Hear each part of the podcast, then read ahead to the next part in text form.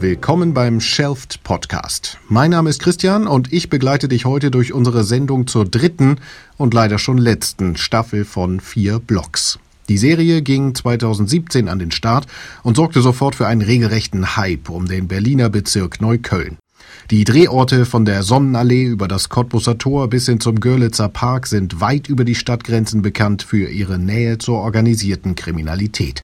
Tatsächlich haben die Showrunner bei der Recherche für vier Blogs auch vor Ort mit den Clans und Protagonisten der Szene gesprochen.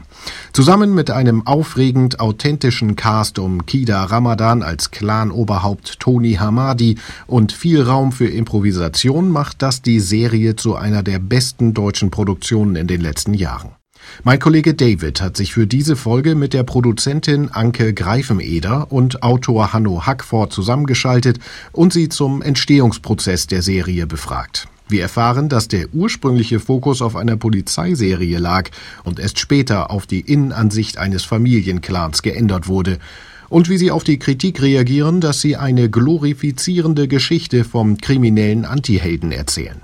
Zuerst machen wir uns aber einen Eindruck von Staffel Nummer 3. David hat die ersten Folgen gesehen und verrät uns, wie sich das Finale anfühlt. Besprechung.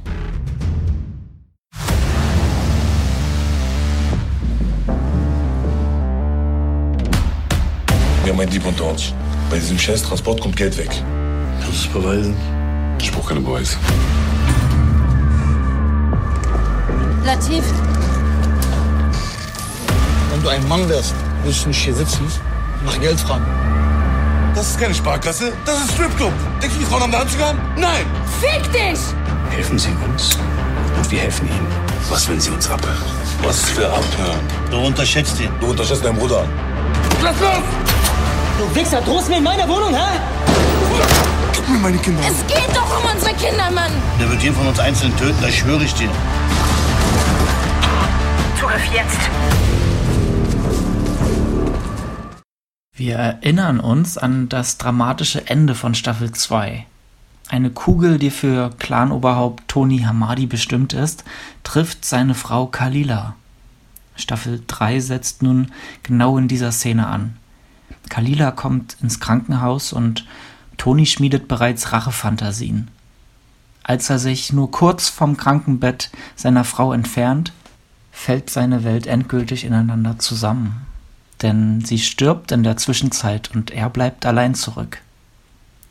Das seiner Tochter sagen zu müssen, gehört sichtlich zum Schwersten, was er je tun musste. Es dauert nicht lange, bis seine Schwiegermutter ihm auch das Sorgerecht streitig macht und er ein für allemal mit der Gangsterwelt abschließt. Mitten in Folge 1 gibt es bereits einen Zeitsprung, der uns Tony Hamadi mit seinem bürgerlichen Namen vorstellt. Ali. Wir sehen ihn als besorgten Fußballtrainer, der sich nun den Kids im Bezirk annimmt. Die Geschäfte überlässt er ganz seinem Bruder Abbas, um sich auf die anstehende Verhandlung um ein Besuchsrecht seiner Tochter konzentrieren zu können. Weiter als bis Folge 1 und den Ausgangspunkt der neuen Handlung möchte ich jetzt aber noch nicht spoilern, daher sei nur betont, mit dieser Staffel schlägt die Serie ein ganz neues Kapitel auf. Beim Zuschauen wünscht man sich unweigerlich, dass Toni bzw. Ali diese charakterliche Stärke schon viel früher hätte finden können und gar nicht erst den Versuchungen der Macht verfallen wäre. Denn nun kann er seinem Bruder und den verbliebenen Clanmitgliedern ein gutes Vorbild sein. Damit schlägt die Serie den Bogen zu Staffel 1 als er sich nichts sehnlicher wünscht, als seinen Geschäften nachgehen zu können, ohne dass ihm andauernd Steine von den Behörden in den Weg gelegt werden. Man wünscht ihm alles Glück der Welt, weil er einer der besten Antihelden unserer Zeit ist. Staffel 3 von vier Blocks macht für jeden sichtbar, wie hoch der Preis für eine kriminelle Karriere ausfällt und versöhnt damit in der Diskussion um die Moral hinter der Geschichte. Wie die Serie aber genau ausgeht, weiß ich auch noch nicht. Nur, dass ich jetzt für ein paar Wochen noch jeden Donnerstagabend ein Date mit Neukölln habe. Interview. Weiter geht es mit unserem Interview zu vier Blogs. David spricht mit Produzentin Anke Greifeneder und Autor Hanno Hackford. Hallo ihr beiden, hallo Anke, hallo Hanno. Hallo. Morgen. Anke, wir starten mal mit einer Frage an dich. Du bist äh, seit über zehn Jahren bei Turner Deutschland und inzwischen auch für ganz Europa, Asien, Afrika zuständig, verantwortest dort die Originals der Pay-TV-Sender. Wie war es denn 2011 damit anzufangen mit den ersten Eigenproduktionen? Ihr wart damit ja schon relativ früh dran. Ja, wir waren sogar die Ersten. Also wir haben die erste Pay-TV-Serie ever gemacht. Das, ähm, genau, das war Add a Friend damals. Und mhm. ähm, wie es dazu gekommen ist, war eigentlich, ehrlich gesagt, aus der Not eine Tugend gemacht, weil, also ich habe als Programmchefin damals ja auch den Einkauf verantwortet und äh, konnte bis dato eigentlich sehr entspannt alles an coolen Shows kaufen von HBO, Showtime, AMC, you name it, das war überhaupt kein Problem. Und ich hatte eben auch zum Beispiel Game of Thrones ohne Probleme kaufen können für Deutschland, habe den Deal gemacht und so weiter. Und habe dann irgendwann gemerkt, als Sky auf den Markt kam, die ja auch unser Partner sind ähm, und die sehr viel Ahnung haben vom PayTV, dass die natürlich auch ziemlich schnell gemerkt haben, oh, diese Rechte brauchen wir auch. Und die hatten halt auch genug Geld und Möglichkeiten, einen, einen sogenannten Output-Deal mit HBO und anderen Studios zu machen. Das bedeutet, die geben denen viel Geld, um dafür alles auch zu kriegen, was produziert wird. Und mir exklusiv, ne? Klar, genau, exklusiv. Und mir war einfach ab dem Moment klar, dass es schwierig sein wird, ähm, solche Sachen in Zukunft einfach zu bekommen. Und überhaupt die rechte Situation generell habe ich so ein bisschen als schwierig angesehen in Zukunft und habe daraufhin gesagt, wir müssen, um eben nicht eine Abspielstation zu sein, jetzt Geld in die Hand nehmen und anfangen, selber zu produzieren, um einfach die, also die Rechte selber zu haben und um auch zu bestimmen, was uns im Markt fehlt. Und das war eigentlich der Startschuss. Ich hatte da kein Team, ich hatte auch kein extra Budget, ich habe das einfach so nebenher gemacht, um es mal ganz doof zu sagen weil meine Erfahrung immer ist, es ist leichter, erstmal in die Vorleistung zu gehen und zu gucken, dass man was auf die Beine kriegt und dann irgendwann zu sagen, okay, Leute, so geht es nicht mehr, ich brauche jetzt eben mehr Leute und ich brauche auch mehr Geld.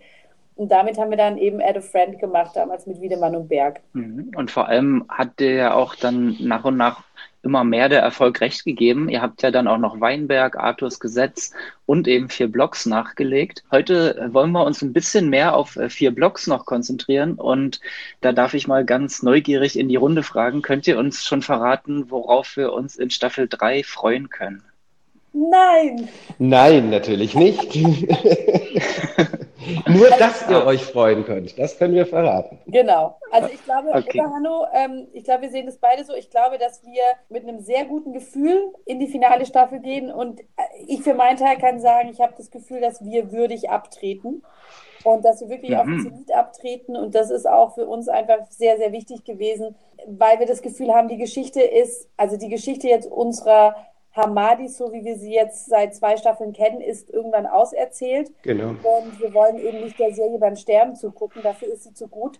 Und ähm, es ist, war wirklich auch schon so ein bisschen eine Versuchung, dem zu erliegen und zu sagen, aber es lieben alle, es läuft so gut, kommt, wir machen weiter bis 2050. Aber tatsächlich mhm. haben wir uns in die Augen geguckt und gesagt, lasst uns die Qualität halten und es würdevoll zu Ende bringen. Das stelle ich genau. mir als eine unheimlich schwere Entscheidung vor. Habt ihr das dann von Anfang an als Trilogie sozusagen drei Staffeln auch geplant oder fiel Nein. die Entscheidung jetzt erst zu der dritten Staffel? Nein. Nein. also geplant war das nie. Im, Gegenteil, eigentlich waren, ähm, waren sechs Folgen geplant, äh, ah. also quasi als, als, als Miniserie. Und die Entscheidung weiterzumachen kam eigentlich erst, als wir gesehen haben, boah, das ist eine Geschichte, die hat ein Potenzial, das ist eine, eine Welt, die hat ein Potenzial, da gibt es noch so viel zu entdecken, so viel ja, so viele Türen zu öffnen, hinter die man noch schauen möchte, ähm, dass dann, ja, Anke, dass ihr dann Gott sei Dank gesagt habt, hey, lasst uns, äh, lasst uns weitermachen. Aber geplant genau. war das nie. Ja, also genau, unsere Strategie ist eigentlich die, dass wir immer in sich abgeschlossene Miniserien erstmal machen. Der Vorteil ist, du kriegst einfach viel leichter und besser gute Leute dafür, weil die nicht das Gefühl haben, dass sie sich für 20 Jahre verpflichten. Und weil wir mhm. halt auch damit das, die Möglichkeit haben, sehr viel mit unterschiedlichen Leuten zu arbeiten, unterschiedliche Genres auszuprobieren und so weiter. Und so war auch vier Blogs angelegt. Wir haben gesagt, es muss in sich so zu Ende erzählt sein, die erste Staffel, dass man sozusagen da rausgehen kann und zufrieden ist. Aber dass wir gucken können, falls es gut ist. Und so machen wir das bei allen unseren Sachen. Oder falls wir das Gefühl haben, da kann man noch mehr erzählen, so wie es Hanno gerade sagte, dass wir dann auch die Möglichkeit haben. Und wir haben wirklich auch, bevor wir gesagt haben, wir machen weiter, erst überlegt, was gibt es inhaltlich überhaupt weiter zu erzählen. Kann ich mich noch erinnern, Hanno, als wir dieses oh ja. mhm. hatten? also im Rahmen der Berlinale und es war so viel auf dem Tisch, dass wir eher ausdünnen mussten. Da haben wir gemerkt, okay, wir haben einfach mehr noch für eine zweite Staffel. Und da hatten wir aber noch gar nicht den Erfolg. Das war noch gar nicht on air. Das war, das war vor, der, das war vor der Premiere auf der, vor der Premiere auf der Berlinale hatten wir dieses Treffen, genau. genau. Also es war wirklich nur, weil wir das, was wir gesehen hatten, so gut fanden, weil man muss ja auch sagen, es war ein Wagnis. Ne? Also es hätte ja auch voll in die mhm. Hose gehen können was wir da gemacht haben. Ähm, wir, ich meine, wir Kartoffeln sozusagen, ja, haben gedacht, komm, wir erzählen mal. Wir ja, und dann, und dann bretterte das natürlich auch genau in den, in den, oder die Premiere bretterte eigentlich genau in den, in den Höhepunkt der Flüchtlingskrise rein, wo wir genau. auch gedacht haben, so, wow, fliegt uns das vielleicht irgendwie um die Ohren, dass, äh, mhm. dass man dann schreibt, oh Gott, äh, jetzt haben wir schon so ein Problem und jetzt kommen die auch noch daher und drücken allen Arabern den Gangsterstempel irgendwie auf. Also das war schon ein Wagnis. Nichts von dem ist eingetreten. Ja. Äh, ja, aber den, äh, den Gangsterstempel behalten wir noch mal kurz im Hintergrund. Nur noch eine Folgefrage: Ab wann war euch denn klar, dass vier Blocks zu so einem großen Erfolg wird, wie es dann wurde? Also ich habe das erste Mal, also das erste Mal, als ich selber gesehen habe, habe ich gedacht, boah, das hat wirklich eine Kraft, das hat, ja, es hat es geschafft und das war mir das Wichtigste, erstmal eine Glaubhaftigkeit zu vermitteln und dass man nicht das Gefühl hatte, also weder, dass man das Gefühl hatte, wir spielen das der AfD in die Hände, noch, dass man das Gefühl hatte, wir verherrlichen. Also so mhm. ging es mir. Und da fand ich das schon mal sehr gut. Und als ich das erste Mal gedacht habe, das kann was werden, war tatsächlich bei der Premiere ja. ähm, bei der Berlinale. Da, das, wir hatten, wir waren ausverkauft. Das hat so vibriert im Zuschauerraum die sind mitgegangen, die haben an den Stellen gelacht und das war so eine Stimmung und da habe ich echt gedacht, wow, das kann echt was werden. Ja, und, und da war schon das Tolle zu sehen, es waren, es waren natürlich auch viele, ich sag mal, aus der Community ähm, äh, dort, dort im Saal, also Freunde unserer, äh, unserer Darsteller und Freunde der Freunde unserer Darsteller, aber eben auch viele Leute aus dem, aus dem, aus dem, aus dem Business und auch ganz normale Leute und man hatte das Gefühl, bei allen kommt das an. Ja. Also äh, mhm. sowohl bei den, bei den Jungs von der Straße, als auch bei den Leuten, die sich beruflich mit, äh, mit Serie oder mit Film beschäftigen. Und da dachte man oder dachten wir schon so, ah ja, okay, das könnte klappen. Und es zieht sich durch bis heute, genau was ja. ich gerade sagte dass du nämlich wirklich, ähm, ich sag mal so, auf dem Golfplatz, ich spiele kein Golf, aber mir wurde erzählt, dass auf dem Golfplatz auch Typen, wo du denkst, die reden über Hedgefonds, plötzlich gehst du vorbei und die reden über vier Blogs. Du hast von, sage ich jetzt mal hier, auch äh, Jan Böhmermann über Jogi Löw, über, ich glaube, du darfst nicht mehr Bundesliga spielen, ohne vier Blogs-Fan zu sein. Sag ich mal, hast du äh, so eine ganze Bandbreite, du hast Neukölln, die das Ganze feiert, du hast aber auch das Feuilleton. Also es hat alle, hat es irgendwie gepackt und es ist wirklich auch im Alltag interessant zu sehen, wenn du im Zug sitzt und plötzlich guckt jemand neben dir für Blogs. Also du merkst wirklich, dass egal wo, das ist irre. Oder jemand aus meinem mhm. Team hat so ein für Blogs Cappy angehabt und der wurde von der Stewardess angesprochen, wo man die kriegen kann und so. Also es ist an den Ecken, an denen du es nicht vermutest, taucht es mhm. immer wieder auf. Und wir haben ja auch wirklich viele ja, Bekannte oder Prominente, die sich öffentlich als Fan outen. Also es ist echt irre, was da, was da in Gang gesetzt wurde. Mir ist jetzt auch aufgefallen, dass ihr speziell eine Premierenveranstaltung im Kinokontext also sozusagen als äh, ja, Gradmesser äh, benannt habt. Das ist natürlich auch, was einem als Pay-TV-Sender, als Streaming-Angebot generell natürlich abhanden kommt, so eine gewisse äh, Reaktion vom Publikum auch äh, sofort unmittelbar erleben zu können. Würdet ihr euch da wünschen oder achtet ihr auch darauf, dass ihr immer auch so die Öffentlichkeit sucht, dass ihr Premieren macht und äh, sozusagen die, die Zuschauer auch kennenlernen wollt? Also es ist ja so, dass es bei Fernsehen per se so ist. Also auch Pro7 oder ähm, RTL können ja, wenn sie was ausstrahlen, das Publikum nicht direkt sehen. Also wir haben ja auch Quoten, ne? wir strahlen es ja bei uns auf dem Sender aus, wir haben Quoten ganz normal. Es läuft aber auch ähm, zum Beispiel jetzt ja ähm, bei ZDF Neo und bei Amazon Prime weltweit. Mhm. Wir haben natürlich, wir sind sehr im, im, äh, auf Instagram und Facebook aktiv. Das heißt, wir kriegen sehr, sehr viel mit, einfach über Social Media. Das ist für uns ein, finde ich, ein sehr großer Gradmesser. Und das war auch einer, als wir das erste Mal so einen Teaser veröffentlicht hatten auf YouTube für Staffel 1.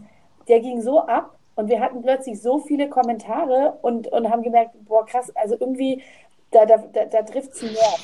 Und das ist ja. das, was uns hilft. Und die Kinotour, ist insofern interessant, dass sie wirklich ausgebucht war. wir haben das schon zur zweiten Staffel gemacht, glaube über 50 Kinos. Und ich glaube, dieses Jahr haben wir sogar noch mal mehr. Und ich glaube, das ist tatsächlich, was es ist. Es gibt ja wenig noch so Lagerfeuer-Charakter-Sachen, die man zusammen macht oder gucken kann. Ne? Und massiv zum Beispiel hat man erzählt, dass Neukölln leergefegt ist, wenn vier Blocks läuft. Und das sind natürlich lauter so Sachen, die uns total freuen und auch, ja, die, die uns gefallen und äh, die es heute auch nicht mehr so oft gibt, weil du kannst ja alles, wie du sagst, jederzeit eigentlich dann streamen und den nachholen und so weiter. Aber da warten die Leute anscheinend echt drauf. Ja, und vor allem bleibt er ja auch noch bei der bei einer wöchentlichen Ausstrahlung. Hat das auch spezielle Gründe, die, die aus der Fernsehhistorie jetzt bei euch als Sender kommen? Ja, weil natürlich, ich sag mal so, das ist ein Investment. Ne? Das kostet ja jetzt nicht gerade nur 3,50 so eine Serie. Und du versuchst natürlich so lange wie möglich auch die Zuschauer mitzunehmen. Also wenn du das jetzt an einem Tag abspielst, alle Folgen, dann war es das für uns. Das heißt, die Zuschauerbindung, die wir damit kriegen, dass Leute auch zu uns kommen, zum Sender kommen, sich das angucken, vielleicht drumherum auch was entdecken, das ist ja auch Sinn und Zweck des Ganzen. Und wenn wir das jetzt mhm. sozusagen verpulvern auf einmal, dann haben wir im Prinzip nicht diese sechs oder in der zweiten Staffel hatten wir sieben Episoden, diese Wochen, die wir nutzen können, um wirklich Zuschauer auf den Sender zu kriegen. Das heißt, es wäre einfach strategisch sehr doof, das komplett ähm, auf einmal rauszuhauen. Und es ist eine Typfrage. Es gibt Leute, es ist wie beim äh, Adventskalender. Die einen freuen sich, wenn sie ein Türchen aufmachen und warten müssen bis zum nächsten Tag und die anderen reißen es gleich auf.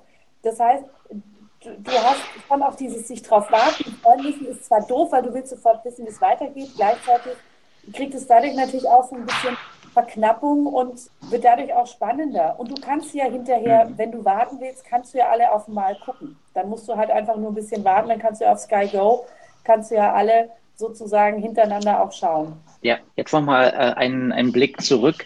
Hanno, du hast die Geschichte im Autorenteam entworfen. Kannst du uns da ein bisschen mitnehmen, wie ihr an die Stoffentwicklung rangegangen seid? Ja, wir haben das, wir haben das zu dritt gemacht. Also der äh, Bob Konrad, Richard Kopf und ich, wir haben das zusammen gemacht. Das war ursprünglich eine, die, die ganz ursprüngliche Kernidee kam vom Richard. Der wollte eine Geschichte. Es gab in den 90er Jahren so eine Jugendgang hier in Berlin-Kreuzberg vornehmlich. Äh, das waren die 36 Boys und er wollte eigentlich eine Geschichte über die machen.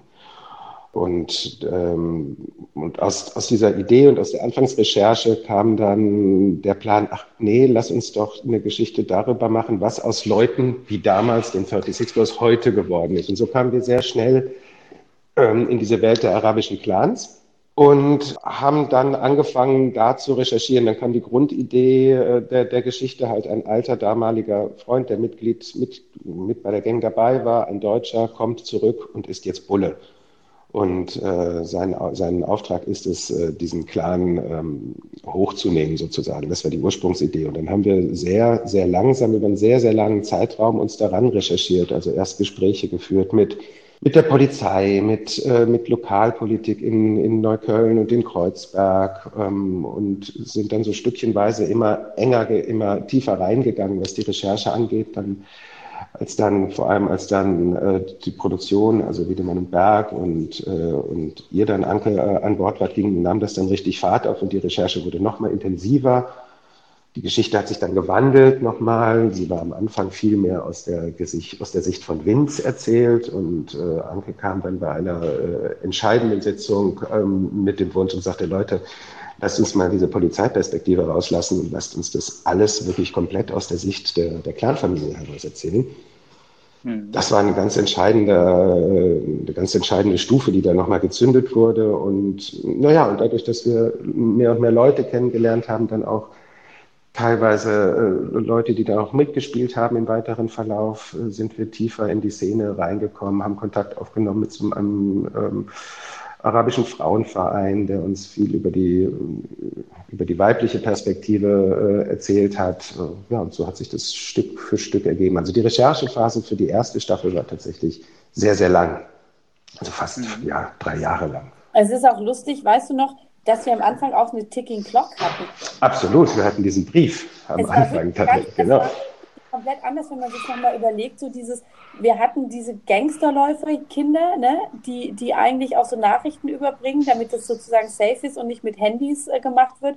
Und wir hatten eigentlich auch eine Ticking Clock im Sinne von, dass ähm, sozusagen Vince. Genau, der bekam einen Brief, wo drauf stand, an deinem so und so vierten Geburtstag bist du tot. Genau. Oder sowas.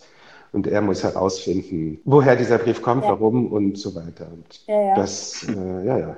Das ist mir, da habe ich mir gedacht, das ist lustig. Wir hatten eigentlich auch diese Ticking Clocks, wobei ich die Idee mit den Gangsterläufern eigentlich immer ganz schön fand. Die haben wir leider nie reingekriegt, ne? Ja, genau. Ja. Das ist eine ganz coole Idee. Ja, ist auf jeden Fall super wertvoll, dass ihr so eng mit den porträtierten Milieus und, und Protagonisten auch arbeiten konntet. Wie wichtig war es euch, da so ein reelles Bild zu zeigen? Und seid ihr da auch mal auf ablehnende Haltung gestoßen?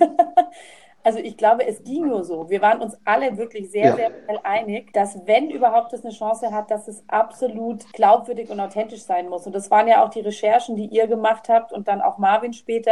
Das ging ja genau, gezielte genau in diese Richtung zu wissen, wie sprechen die, was wird da wirklich gegessen, getrunken, gehört an Musik, dass man sich wirklich sehr sicher ist, was man erzählt das war wirklich Grundvoraussetzung, sage ich jetzt mal. und diese Grundvoraussetzung bedingt auch, dass, äh, dass dann sehr schnell, also zumindest bei dem, so bei dem Kernteam, äh, ein Vertrauen da war, auch eben zu den, äh, zu den Leuten. Äh, ja. und, und das hatte zur Folge, dass wir eigentlich tatsächlich in der gesamten Recherche, ich spreche jetzt für uns, ich kann nicht genau für Marvin sprechen, aber ich meine auch bei Marvin, dass eigentlich nie eine ablehnende Haltung da war. Es war immer der, der Wunsch, uns zu helfen, der Wunsch, uns auch die Wahrheit zu sagen. Klar gibt es dann Punkte, wo dann gesagt wurde, so, das erzählt ihr aber nicht. Äh, mhm. Oder wir sagen euch jetzt nicht ganz genau, wie es war. Also zum Beispiel gab es eine Geschichte, das war, hatten, hatten wir recherchiert für die zweite Staffel, wie kommt Kokain nach, äh, nach Berlin und da haben wir so einen Weg äh, raus recherchiert und da kamen wir dann an die Grenze, wo wir einen Anruf bekommen haben und sagte, lasst, lasst, erzählt nicht diesen Weg, sonst, sonst könnt ihr Schwierigkeiten bekommen. Ähm, aber das, das war die Ausnahme. Vorher, vorher war, vorher war dann ganz, war dann eine sehr große Offenheit, auch ein Bedürfnis der Porträtierten, ähm, mal erzählen zu können. Und das ja, trägt, trägt, glaube ich, auch viel zu dem Erfolg in der Community bei, dass sie das Gefühl haben, endlich wird mal von uns erzählt, über uns erzählt, aus unserer Sicht erzählt, unsere Sorgen, unsere Nöte erzählt.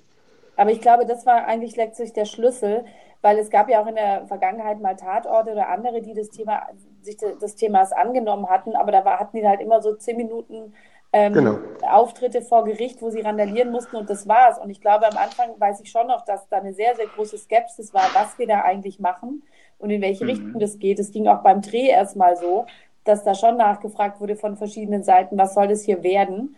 Genau, genau. Aber klar wurde, wir erzählen, wir geben dem Ganzen wirklich einen großen Rahmen und wir erzählen auch die Perspektive und es ist nicht sozusagen der stereotype äh, ne, Auftritt, den man schon hundertmal gesehen hat, da wurden sie wirklich offen, weil sie auch gemerkt haben, glaube ich, dass sie wirklich wissen wollten und in die Tiefe gegangen sind und wirklich uns interessiert haben, wie sowas abläuft, was man auch zum Beispiel dahingehend sehen kann, dass wir in den Büchern, da waren wir jetzt auch sehr schnell klar, ne, Bob, ihr habt es auf, äh, sorry, äh, Hanno, ihr habt es äh, mit Bob und Richard gemeinsam auf ähm, Hochdeutsch auch geschrieben und zwar ja. aber klar, wir brauchen einen Cast, der auch glaubwürdig ist. Das heißt, wir brauchen auch Jungs, die wissen, wie man sozusagen die Dinge beim Namen nennt, dass genau. man das halt auch ein Stück weit improvisieren muss und so weiter. Also genau, das war von vornherein klar. Das war bei der ersten Leseprobe, die wir hatten. Also klar, natürlich, wir haben auf Hochdeutsch geschrieben, wir haben überlegt, machen wir das anders, machen wir Andeutungen. Klar taucht da hier und da mal vielleicht in, in Texten Hurensohn auf und so, aber ansonsten sind, sind wir grammatikalisch ein normales, richtiges Deutsch haben wir geschrieben. Und bei der ersten Leseprobe haben wir ganz klar gesagt, ich erinnere mich mit Marvin zusammen, haben wir ganz klar gesagt, äh, pass auf, das sind die Szenen, lest euch die durch, darum geht es und jetzt sprecht das, was da steht, in eurer Sprache, mit euren Worten, so wie ihr das sagen würdet. Und ah, das ist, ja. glaube ich, auch ein ganz wichtiger Schlüssel zum, zum Erfolg, dass, es, äh, dass dadurch eine Authentizität zustande kam, genau. die, äh, ja, die sehr berührend ist, sehr echt ist. Einfach. Ja, weil auch beim Casting haben wir halt überlegt, soll es Moritz Bleibtreu sein, den ich sehr mag und verehre, aber der natürlich bis dato so gefühlt jeden mit, ähm, mit irgendwie, keine Ahnung, türkischen äh, Ursprung oder Hintergrund äh, gespielt hat, ja. Also äh, hm. wollen wir nicht mal Gesichter und Leute ranlassen, die tatsächlich auch dann im Zweifel Libanesisch sprechen können und die auch im Zweifel genau. wirklich wissen äh, oder wissen, wie, wie man es richtig macht. Und das macht auch für Blogs, glaube ich, so anders und besonders. Wir brauchten auch die Mithilfe von allen. Also wir brauchten ja. Hilfe vom Cast oder auch sage ich jetzt mal, von, von allen möglichen Ecken, um das wirklich glaubhaft hinzukriegen. Das heißt, es waren jetzt nicht nur fertige Bücher und ein Regisseur, der sagt, los geht's, sondern man musste auch immer wieder Dinge anpassen und diskutieren, weil sie gesagt haben, ey, das sagt kein Mensch so. Ich weiß auch noch, dass wir eine Szene hatten, wo wir in der ersten beim, äh, bei, bei, äh, beim Onkel ein großes Geburtstagsfest machen wollten. Und dann wurde uns irgendwann gesagt, Entschuldigung, aber Geburtstag wird halt gar nicht so groß gefeiert. Das ist halt einfach gar mhm. kein Ne? Und so musste man auch Sachen immer wieder anpassen. Das heißt, es war ein sehr reger Austausch, wirklich immer dem Ziel geschuldet, dass es am Ende glaubwürdig ist und dass wir wissen, was wir da mhm. erzählen.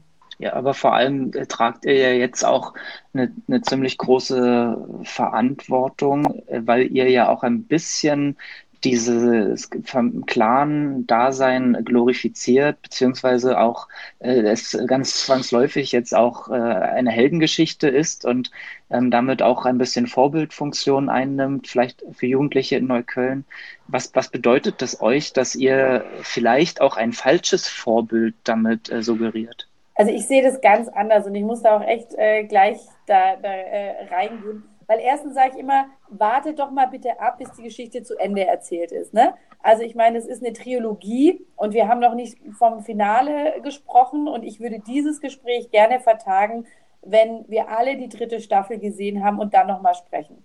Und das Zweite ist, finde ich, dass wir, also ähm, eigentlich, wenn du weiter darüber hinausschaust, ja, wir haben Figuren geschaffen, die Identifikation bieten, aber das sehe ich vor allen Dingen in Kida, in Wesel, in äh, auch Schauspielern, Raumann und so weiter, die sagen, ähm, hey, also Kida ist der Erste, der sagt, wenn er auf der Straße angesprochen wird, geh mal in die Schule, mach eine Ausbildung. Er macht was zu Ende. Ähm, das heißt, das sind, das sind Figuren, die auch sprechen können, die Vorbildfunktion einnehmen können im realen Leben.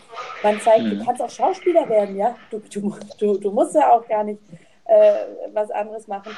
Und ich glaube aber, was, was wirklich ist, das Glorifizierte ist ein kleiner Moment, wenn die sich vielleicht feiern, wenn sie mit einem fetten Karren irgendwie durch Neukölln fahren. Aber wenn man mal ganz ehrlich sich das anguckt und überlegt, würde ich wirklich tauschen wollen? Und zwar, und zwar nicht erst in der dritten Staffel, auch das ist schon in der zweiten Staffel, in der ersten Staffel auch schon so. Ja, ja, ich rede schon von der ersten. Mhm. Ich, und das hat Marvin, finde ich mal, auch ganz gut gesagt in dem Interview, dass dieses Verbrechen macht halt irgendwo halt deine Seele auch kaputt. Weil entweder bist du ständig in Angst aufzufliegen oder du bist im Knast oder du wirst äh, erschossen, angeschossen oder bist auf der Flucht. Du verlierst im Zweifel ähm, deine Familie, Kontakte, Freunde, was auch immer. Also, es, ist eine, es ist eine Spirale abwärts. Genau, eigentlich. ich nie das Gefühl tauschen zu wollen. Also ich fand immer, ehrlich gesagt, ähm, ja, es gibt ein paar coole Momente, aber mal Hand aufs Herz, wer von den Pseudo-Gangstern, die jetzt denken, es ist cool, sich eine Kette umzuhängen und zu sagen, hey Brudi, will wirklich tauschen? Also das muss man auch mal mhm. sagen. Ja, und ich glaube, aber natürlich, du hast recht, diese, diese Verantwortung oder zumindest diese, diese Fragestellung schwebt natürlich, wenn du schreibst äh, und, oder, die, oder die Geschichte ausdenkst, schwebt die immer mit, ist die immer mit im Raum.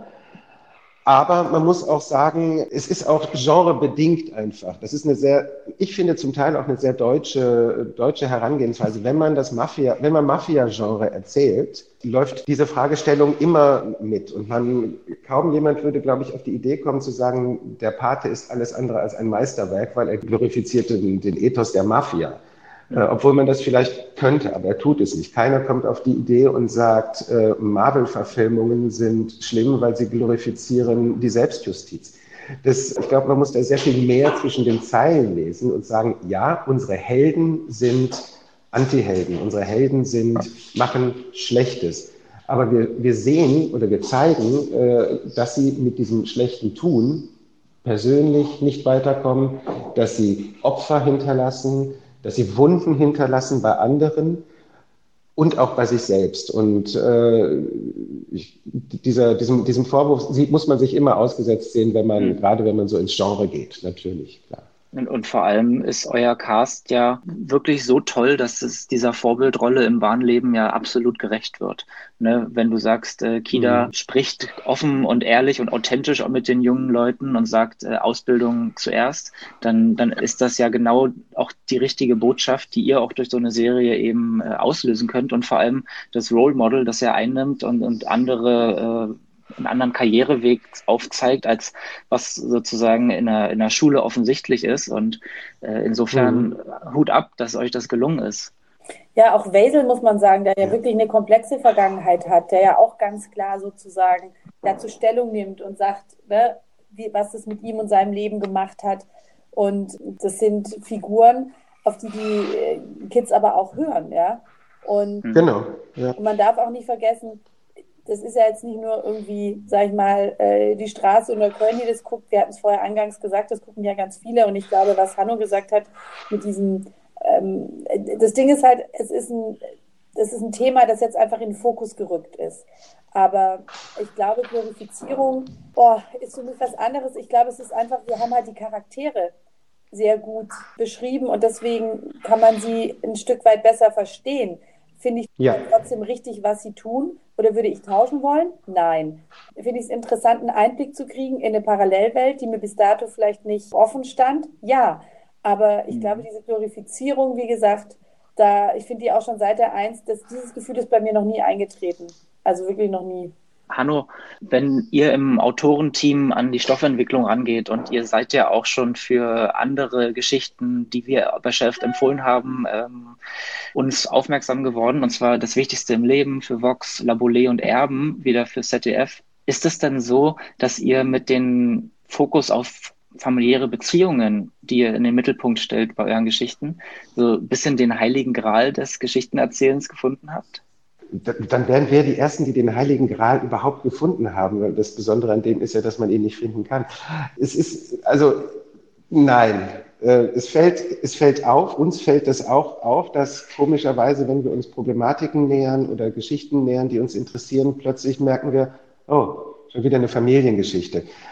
Ähm, was aber vielleicht daran liegt, dass, äh, dass Familie ein Konstrukt ist, wo jeder sofort anknüpfen kann. Jeder hat, äh, jeder hat Beziehungen dazu, jeder kann familiäre Problematiken relativ einfach erfassen, eben aufgrund äh, dessen, weil Familie omnipräsent ist. Und sie gibt ein, ein bildet ein Mikrokosmos ab, in dem man dann, in dem man sehr schön Geschichten in einer sehr brennglasartigen Form erzählen kann.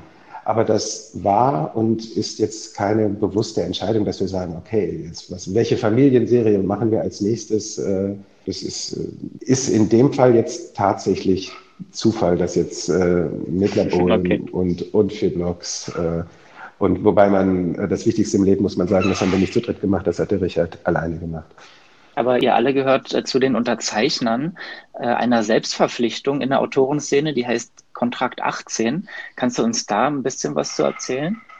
Ja, das, äh, diese ganze Geschichte ist geboren vor ja, über anderthalb Jahren jetzt im, im Rahmen der äh, Fernsehpreisverleihung, ich glaube es war 2018, als, eine, als der Film einer Kollegin der von einer Kollegin geschrieben wurde, also ausgedacht und geschrieben wurde, nominiert war als bester Film beim Deutschen Fernsehpreis. Sie als Autorin und der, also die Frau, die die Idee auch dazu hatte, nicht eingeladen war zu dieser Veranstaltung. Da ist das Ganze so ein bisschen hochgekocht, weil viele von uns gemerkt haben, ja, das ist symptomatisch wie, ähm, wie in der Szene, ähm, ich sage jetzt mal nicht mit Autoren umgegangen wird, aber wie, wie sie oft von vielen gesehen werden.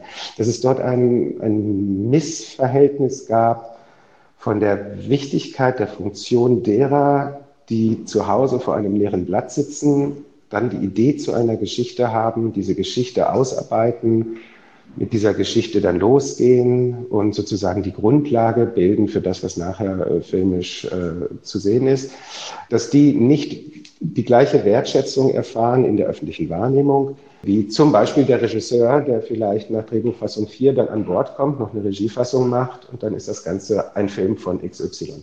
So, das, das war die, ähm, die, der, der Grundimpuls zu sagen, hier muss sich, hier muss sich was ändern, nicht, äh, nicht, weil, nicht aus einer Kränkung heraus, das ist, gehört natürlich auch immer ein bisschen dazu, aber vor allem auch äh, aus der Erkenntnis heraus, dass, dass wir gesehen haben, warum, gerade wenn man das serielle Format, Dramaserien und so anschaut, warum ist da ein so hoher Qualitätssprung passiert, im, gerade im angloamerikanischen Bereich?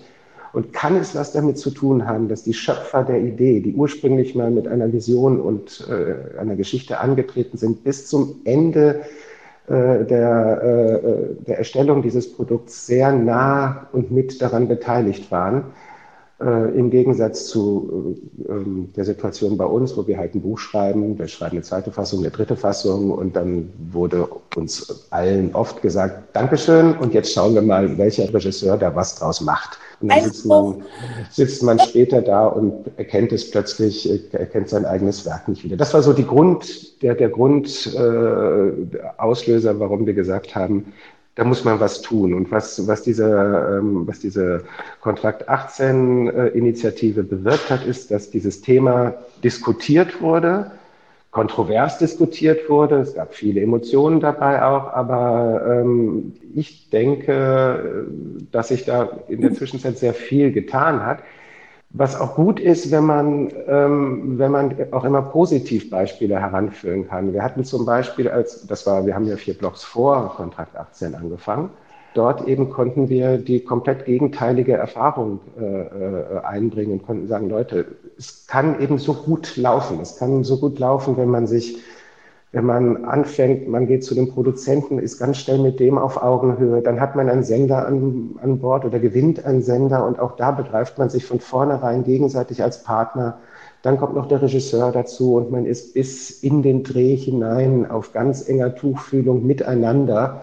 Das kann eben funktionieren und macht allen Beteiligten im Zweifel das Leben ein bisschen leichter und das Produkt ein bisschen besser. Und äh, darum war auch von Anfang an immer so viele Blogs für uns so ein Beispiel dafür, hey, es bedarf doch gar nicht so viel. Es geht doch äh, gar nicht darum, das Rad neu zu erfinden, sondern lasst uns doch einfach, wir sitzen alle in, in einem Boot, jeder hat eine, eine unterschiedliche Aufgabe in diesem Boot.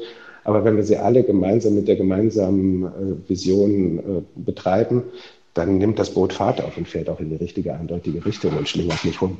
Ich, ich glaube auch, wenn ich das noch aus Senderseite hinzufügen darf, dass es absolut bescheuert ist, das anders zu machen und es nicht so zu machen, die Autoren wirklich mit im Boot zu haben und zu lassen, weil das ist einfach eine gemeinsame Vision und Sprache, die man entwickeln muss. Wir machen das bei all unseren Projekten und wir sind da bisher immer sehr, sehr gut mitgefahren. Ich mag das auch nicht, wenn es also bei keiner Seite. Ich mag das wieder, wenn die Regisseure denken, sie machen das hier alleine. Ich mag das auch nicht, wenn das Autoren denken. Ich mag das nicht, wenn das Schauspieler denken. Ich finde, es ist immer, so ein Produkt ist immer ein Teamprodukt und jeder hat da sozusagen seine Stärke, die er mitbringt. Aber ich finde es auch immer wichtig, zum Beispiel von den mal zu hören, wie sie den Cast sehen, wie sie sich was vorgestellt haben, zum Beispiel. Oder ein Regisseur ist auch gut beraten, sich eng auszutauschen, weil, wie gesagt, da hat jemand eine Grundidee gehabt und vielleicht auch noch ja, wichtige Ideen mit dazu, wie das Ganze was werden kann. Und wir haben damit die besten Erfahrungen gemacht. Äh, davon abgesehen hat man ja auch mal gesehen, was beim Writers Strike in den USA passiert, wenn Autoren halt nicht mehr so richtig schreiben, ne? was das für eine Qualitätsminderung war. Ich glaube, mhm. da sollte man sich einfach mal nochmal dran erinnern. Und dann weiß man auch, welchen Wert oder Grund äh, es gibt, Autoren, finde ich, sehr hoch zu schätzen und an den Tisch zu setzen. Und das sage ich nicht nur, weil ich selber auch Autorin bin, sondern ich glaube wirklich dran, dass am Anfang die Idee stehen muss. Und äh, mhm, genau, ja. Regie mindern, ja, weil die Visualisierung und Inszenierung ist natürlich das, was das Ganze auch dann letztlich zu einem Fernsehprodukt macht und ganzes Leben einhaucht, aber der eine kann ohne den anderen. Und ich finde, Eitelkeiten müssen da beiseite gebracht werden, auch von der Senderseite übrigens. Also ich finde auch dieses, wenn man der Geldgeber ist und in Anführungszeichen die Macht hat, man auch nicht beraten zu denken, man weiß, wie es besser geht, sondern man sollte auch immer genau zuhören, wenn man sich schon Experten für jeden Bereich holt, was die zu sagen haben und sich dann überlegen, was Sinn macht. Genau, ja. Sehr schön. Also äh, das ist auf jeden Fall ein, ein positiver Ausblick. Wir hoffen, dass das genauso noch mehr Anwendung findet. Ja, wir freuen uns äh, mega auf die dritte Staffel. Danke euch beiden sehr für die Zeit heute und äh, dem Zuhörer wünsche ich schon mal gute Unterhaltung beim, beim Streamen oder beim Einschalten im linearen Fernsehen. Ja, vielen Dank. Dankeschön. Eins noch. Das war unsere Folge zum großen Finale von vier Blocks. Wir freuen uns auf die nächsten Wochen mit dem Hamadi-Clan und hoffen, dass den MacherInnen doch noch ein Dreh einfällt, um vielleicht eine andere Geschichte aus dieser Welt zu erzählen. Also vielleicht genau wie es Better Call Saul aus der Welt von Breaking Bad gibt. Man darf ja noch träumen. Schreib uns gerne an podcast@shelft.com, wie dir das Staffelfinale von vier Blocks gefällt. Oder erwähne uns auf Instagram in deiner Story, wenn du die Serie schaust. Dafür musst du nur @heyshelft markieren. In der nächsten Woche werfen wir einen Blick ins Kino, weil mit The Irishman und Co. immer mehr Filme von Netflix und Prime Video auch mit einem kurzen zwei Wochen Zeitfenster im Kino anlaufen. Wir sprechen mit dem Kinobesitzer Matthias Stitz vom Union Berlin über die Herausforderungen von kleinen Indie-Kinos und mit Dr. Christian Breuer, dem Geschäftsführer der York Kinogruppe, über seine Strategie, den Menschen mehr als nur Kino zu bieten. Mein Name ist Christian und ich freue mich darauf, dich in der nächsten Woche wieder im Shelft Podcast zu begrüßen. In der Zwischenzeit gilt unser Podcast Motto, du musst nicht alles schauen.